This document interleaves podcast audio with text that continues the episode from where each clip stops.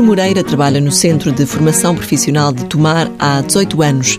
Como formador, está bem habituado ao processo de cada formando, desde a entrada no centro até à saída para estágio.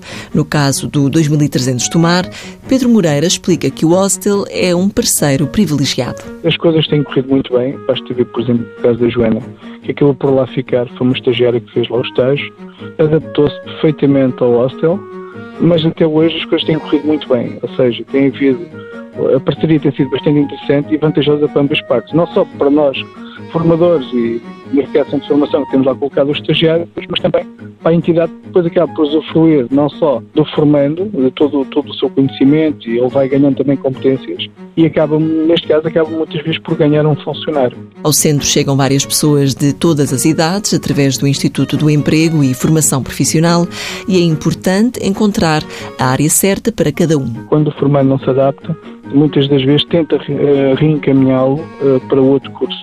Outras vezes. Eles acabam por vir a descobrir e achar a área é quase que ali um revés, ou seja, a pessoa chega, chega ao centro de formação, ah, não gosto disso, não podia tirar isto e acaba depois, ao longo da formação mais prática, acaba por vir a, tomar gosto pelaquela profissão. Tomam gosto e muitos até encontram um novo rumo. Acabamos por ser formantes com idades entre os, os 16 e, e os... E, quase a idade da reforma. Por isso, como pode ver, temos um, a faixa etária não é homogénea, não é?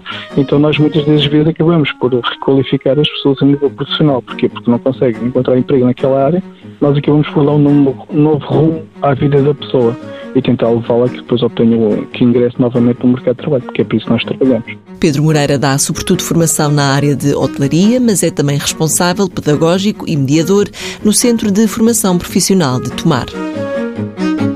Mãos à obra. Uma parceria TSF-IEFP.